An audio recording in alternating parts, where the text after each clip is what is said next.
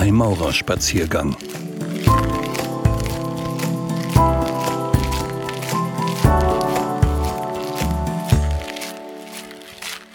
Der große Fluss. Mit Hagen unterwegs auf einem Freimaurerspaziergang. Folge 33. Jeden Morgen überquere ich den großen Fluss.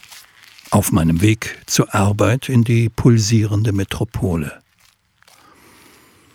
Umgeben von Menschen mit Kopfhörern auf den Ohren und Displays vor den Augen, nicht wahrnehmend, was ihnen ihre Umgebung zu sagen hat, unachtsam für die ganzen kleinen Details des Alltags.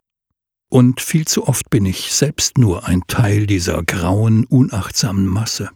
Kopfhörer auf den Ohren, ein Display vor den Augen, konsumieren und betäuben statt wahrnehmen. Manchmal jedoch gelingt es der morgendlichen Sonne, einzelne der Fahrgäste zu berühren. Dann beobachte ich sie heimlich, wie sich ihre Blicke in der Weite, die sich auf der anderen Seite des Waggonfensters auftut, verlieren. In der Weite des großen Flusses, der der Sonne entgegenfließt, bis zum Horizont. Und irgendwo dort ganz hinten kommen sie mit sich selbst in Berührung.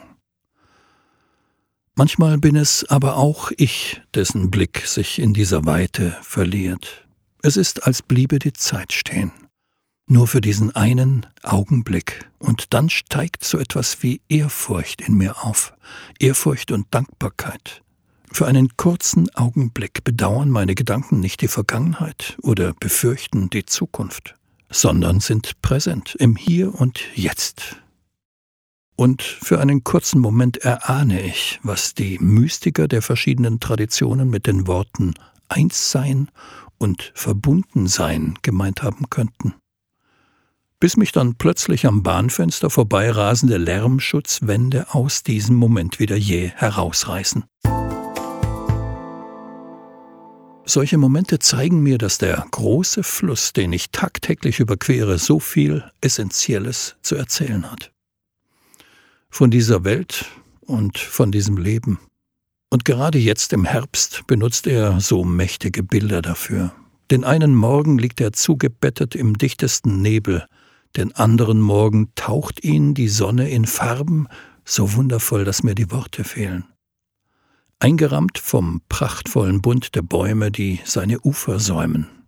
Ein Anblick, dessen Erhabenheit nur betrachtet und genossen nicht aber eingefangen und konserviert werden kann. Ein Anblick, der mir bewusst macht, dass ich Teil von etwas viel Größerem bin, als dass ich und mein kleines Ego es je fassen könnten. Und trotzdem schwingt in diesem Bild auch eine seltsame Melancholie mit.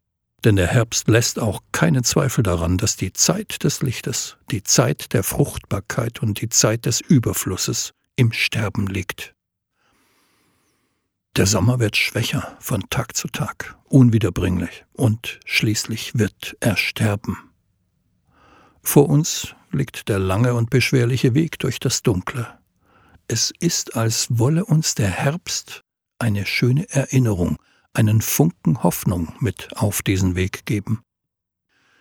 So erzählt mir der große Fluss die ewige Geschichte vom Werden und Vergehen, und gleichzeitig erzählt er mir von der Hoffnung, dass auf jedes Sterben auch ein Auferstehen folgt. Unwillkürlich fühle ich mich an den Satz erinnert, der mir auf meinem Weg durch das freimaurerische Ritual an unterschiedlicher Stelle begegnet ist. Kein Leben ohne Tod, kein Tod ohne Leben.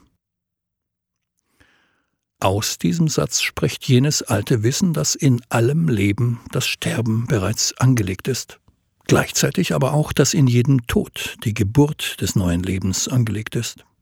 Vielmehr, das Sterben ist sogar notwendige Voraussetzung dafür, dass etwas Neues geboren werden kann.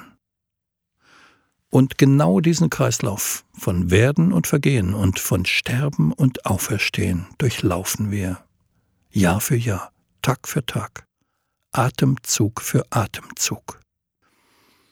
Daher ist der Tod nicht das Ende, sondern notwendiger Teil der Verwandlung.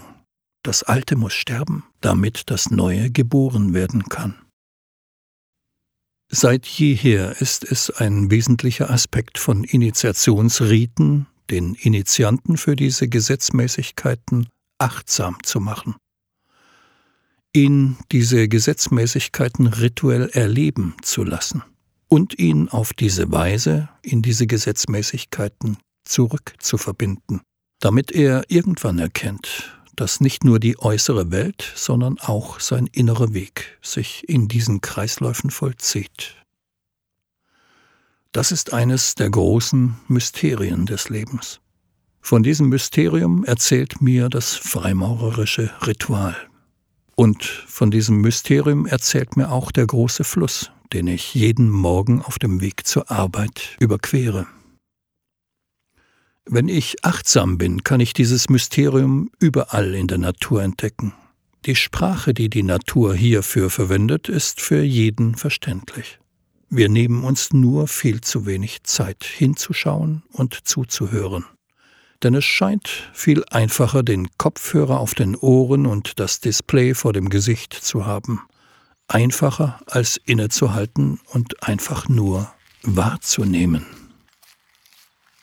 Ich habe für mich den Entschluss gefasst, dass der große Fluss mein Lehrmeister sein darf. Er darf mich Achtsamkeit lehren.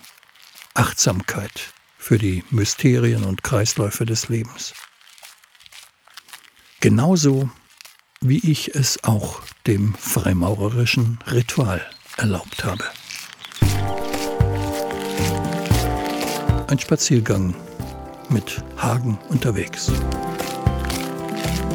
Wenn Ihnen diese kleinen Vorträge gefallen, dann empfehlen Sie uns doch bitte weiter. Über eine gute Bewertung freuen wir uns stets. Die Autoren und meine Wenigkeit.